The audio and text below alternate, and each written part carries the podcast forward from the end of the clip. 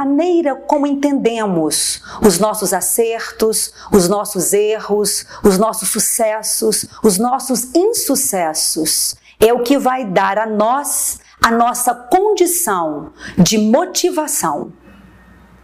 A forma de interpretar ela teria sido modelada e ela responde para as nossas diversas compreensões. Os nossos pensamentos alternativos ou os nossos pensamentos automáticos negativos. A maneira como cada um explica o seu acerto e o seu erro, o seu sucesso e ou insucesso, as hipóteses que nós levantamos para termos como explicações das nossas ações, tudo isso vai definir o nosso perfil cognitivo. O que Martin Seligman, psicólogo norte-americano, chama de estilo explicativo, otimista e pessimista.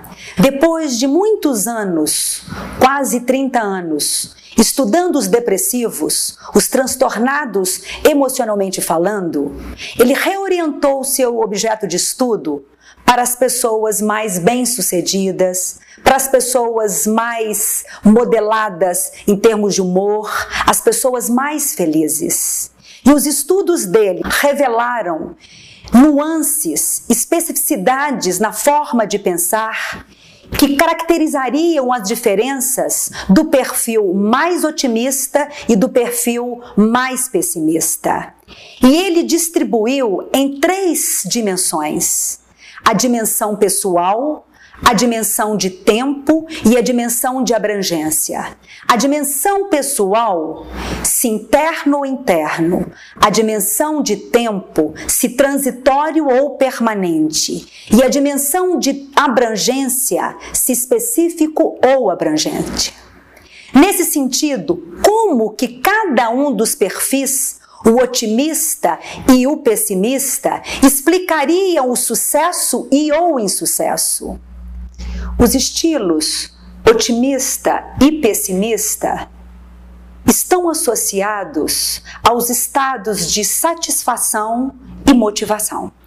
Para o otimista, as causas do sucesso são pessoais, são permanentes, são abrangentes.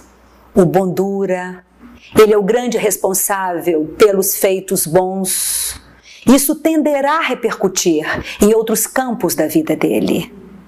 Já para o pessimista, o sucesso é mais externo, pertence mais aos outros do que a ele mesmo é mais transitório, porque o bom dura pouco, e é mais específico, foi só naquele campo de ação.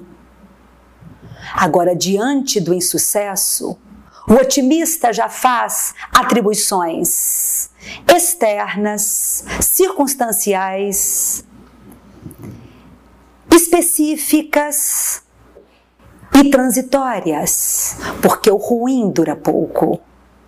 E aquilo foi próprio de uma única situação. E não foi só da responsabilidade dele. Já para o pessimista, diante do insucesso, ele tende a um processo de se autoculpabilizar, ele toma para si a responsabilidade daquele insucesso, aquilo tende a durar, aquilo é mais permanente e aquilo é mais abrangente, por ele pensar que aquilo possa repercutir em muitas outras áreas de vida dele. A fórmula do sucesso está na tensão dinâmica e criativa do otimista e do pessimista, um corrigindo ao outro. Num determinado momento, a voz otimista pode nos fazer ir arriscar, enquanto em outros momentos a voz pessimista do recuo pode ser também igualmente importante. Como obter felicidade autêntica? Martin Seligman fez uma pesquisa louvável e nos deixa a seguinte fórmula: uma adição de três parcelas A primeira parcela diz respeito aos nossos limites pré-estabelecidos geneticamente. Todos nós temos um termostato interno que prevê o nosso grau genético de felicidade. A correção em relação a isto, no caso que queira ser feita, apenas através de uma compensação bioquímica via medicamentosa.